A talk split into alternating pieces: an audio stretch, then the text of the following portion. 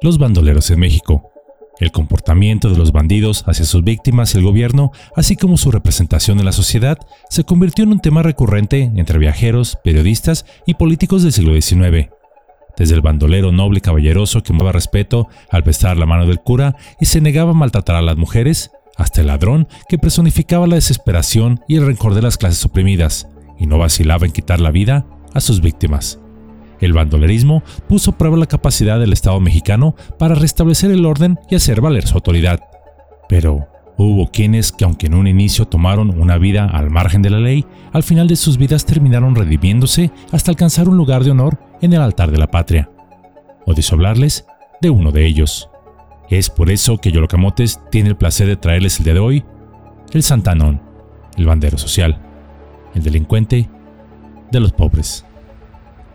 Durante el gobierno de Díaz, el afán por pacificar el país a toda costa fue el pan de todos los días. La injusticia, la desigualdad en la distribución del ingreso, la explotación y la pobreza de la mayoría de la población siempre generaron problemas sociales tales como huelgas, levantamientos armados, latrocinio y bandidaje. Los ladrones y bandidos, transgresores de la ley por excelencia, según la élite porfiriana, fueron muy perseguidos y despreciados por los sectores aliados al régimen. La prensa, pagada por el oficialismo y la aliada a los sectores del poder, se dedicaron a censurarlos y a difamarlos. Pero esto tuvo también consecuencias adversas para la élite porfiriana, pues la gente, en lugar de despreciarlos como así lo deseaban los poderosos del poder porfiriano, por el contrario, estos adquirieron gran prestigio entre la población. Por ejemplo, un periódico anunciaba, en reñido combate entre rurales y bandidos, perdió la vida el famoso Santana Rodríguez, alias Santanón, azota del estado de Veracruz. La prensa y los poderosos esperaban que la gente se regocijara ante este suceso, pero, por el contrario, la gente lo lamentó. Y es de esta figura precisamente de la que hoy deseo hablarles, la de Santana Rodríguez Palafox, o también conocido como el Santanón o Tigre de Cayucán, el cual nació en el poblado de San Juan Evangelista, hoy Villa Santana Rodríguez, en el estado de Veracruz. Durante el porfiriato se destacó como un bandido social, al cual se le dio también el mote de bandido generoso combatiendo las injusticias de los hacendados y enfrentándose contra la policía y las fuerzas militares del régimen de Porfirio Díaz. Indígena fuerte corpulento, de 1,90 metro 90 centímetros de estatura y brazos largos, el solo nombre de Santanón hacía temblar de terror a la gente por toda la costa de Veracruz. Pero, antes de que se iniciara en el mundo del crimen, poseía una pequeña parcela con ganado para caballar y porcino, lo que le permitía vivir con relativa tranquilidad financiera. Pero un día un envidioso del triunfo ajeno, de esos de los que casi no hay, un rico hacendado cuyas tierras colindaban con las de Santanón y queriendo quedarse con sus bienes, lo acusó falsamente ante las autoridades porfirianas de robo de ganado. Las autoridades, sin mediar ni investigación alguna, lo arrestaron y obligaron a enlistarse en el ejército. Afortunadamente, lograría escapar, aunque sería recapturado y enviado a la cárcel de Oaxaca, de donde de nuevo pudo escapar, pero esta vez perdería ya todo lo que tenía, por lo que quedando sin nada y además como desertor y prófugo, se vería obligado a iniciar una vida del lado del crimen. Se han contado hazañas verdaderamente novelescas del bandolero, el cual se convirtió en el azote de los ricos y el amparo de los pobres. Durante muchos años Santanón se dedicó a asaltar caminos, haciendas, bancos, ranchos y a todo el que se atravesara en su camino. Su predilección era la gente adinerada, pues decía que para él era una injusticia ver a gente tan rica junto a un gran pueblo pobre pues veía que México era una tierra rica y hermosa. Pero, ¿cómo era posible que entonces solo produjera pobres si México era tan rico? Por lo que argumentaba que tenía entonces que ser culpa de los que explotaban al campesino, recordando además su propia experiencia cuando lo perdió todo por una falsa acusación de un rico. Si por casualidad la persona que se encontraba en el camino era de escasos recursos, no les hacía daño alguno, les dejaba ir y les daba comida y dinero. En cambio, Santanón era enemigo irreconciliable de los hombres pudientes, a quienes perseguía hasta despojarlos de sus bienes. Cuando les atracaba, los dejaba en paños menores para que sintieran lo que un peón con taparrabos también sentía. Un reportero del diario adulador del régimen, El Imparcial, escribió el 4 de junio de 1910 lo siguiente. Se ve la gran alarma que existe por todas las haciendas, rancherías y pueblitos del rumbo, debido a las últimas correrías y asesinatos de Santanón, que bien merece que se le persiga hasta cogerlo vivo o muerto. Cierro la cita. Una de sus fechorías más sonadas ocurrió en mayo de 1910, cuando Santanón y sus hombres armados entraron a la hacienda del señor Roberto Fogg. Lo ataron de pies y manos, lo martirizaron dándole piquetes en distintas partes del cuerpo para que dijera dónde tenía el dinero. Cogieron lo que deseaban y le dieron tres tiros en la cabeza en presencia de su esposa. Pero lo que pocos sabían y que este diario no mencionó es que este hacendado era el que había acusado falsamente a Santanón el que lo había orillado a una vida de crimen. Como muchos de los bandidos de la época del porfiriato, sus pasos criminales eran seguidos de cerca por la prensa de la Ciudad de México. Los diarios lo veían como un criminal que merecía la cárcel y la muerte. Santanón no es un hombre que robe por necesidad, señalaba una nota del Imparcial del 23 de junio de 1910. Lo hace por distinguirse de la vulgaridad de sus coterráneos. Muy al contrario de lo que se supone, Santanón es rico. Seguramente sus delitos no son para sustentar sus riquezas, pues lo robado es bastante poco para su banda, que se compone de más de 80 hombres. Así pues, o el hombre tiene especial predilección por las emociones fuertes, o bien tiene un gran deseo de popularidad de ser nombrado como el más hombre de la comarca donde ha vivido sus 40 años. Cierro la cita. Pero, a pesar de su fama de forajido, Santanón en realidad no derramaba sangre sino los casos absolutamente indispensables, como cuando, por ejemplo, en un asalto las víctimas se defendían queriéndolo matar. De otro modo, él no hería a nadie, menos aún a los pobres, por lo que la gente, en lugar de perseguirlo o denunciarlo, era muy querido y protegido por el pueblo, lo que hacía virtualmente imposible su captura, ya que todos le avisaban dónde estaban los soldados para que tuviera cuidado. Santanón, consciente de las penurias que pasaba el pueblo, en el año de 1906 se uniría a las milicias magonistas dirigidas por Hilario Salas y Cándido Donato Padua, durante la rebelión de Acayucán, en la población que lleva el mismo nombre en el estado de Veracruz, Santanón fue nombrado comandante por parte del Partido Liberal Mexicano, donde se enteró que los indígenas estaban ya hartos de los abusos de los latifundistas que los trataban peor que esclavos, por lo que él y junto a 300 peones se levantaron en armas, tomando con éxito el Palacio Municipal y saqueando algunas haciendas de la región.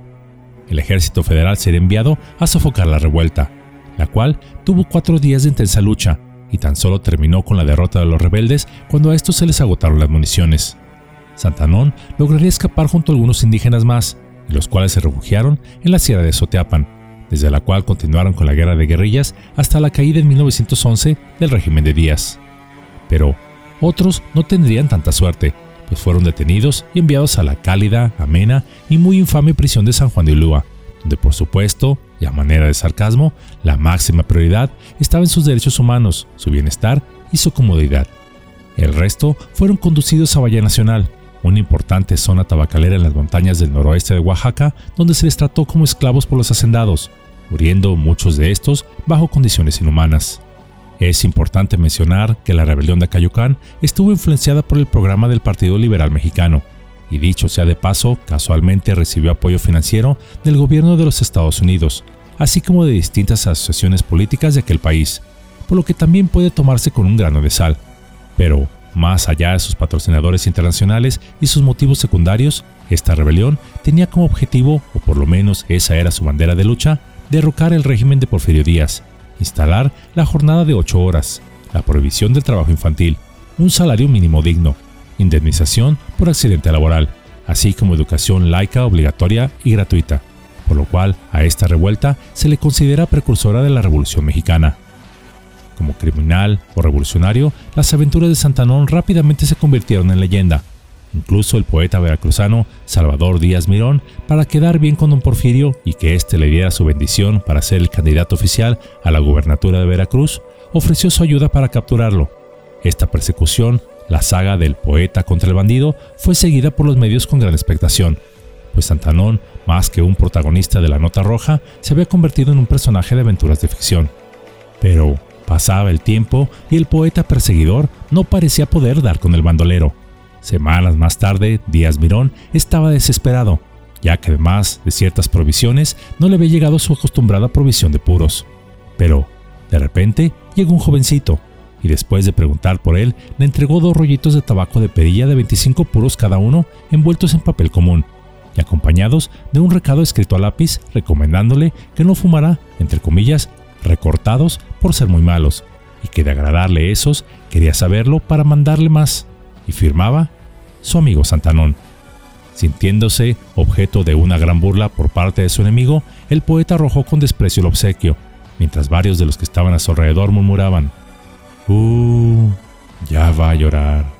Esto al mismo tiempo que Díaz Mirón corría hacia la selva para cubrirse las lágrimas. Al no poder capturarlo, desesperado, humillado, enfermo de paludismo y disentería, abandonaría la persecución, y aunque no logró la gubernatura, sí le dieron una diputación de consuelo. Pero, ¿qué sucedió con Santanón? Durante el tiempo en que libró su guerra de guerrillas, atacó varias haciendas para liberar a los indígenas que ahí se encontraban.